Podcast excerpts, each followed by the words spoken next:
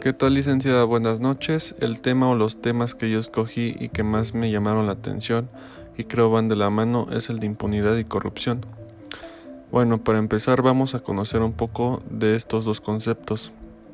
La impunidad es la circunstancia resultante al no recibir un castigo o pena por parte de un servidor o funcionario público, ya que de acuerdo a Guillermo de Cabellanas se refiere a que el Estado deja un delito sin falta o castigo, pena que esté estipulado en la ley.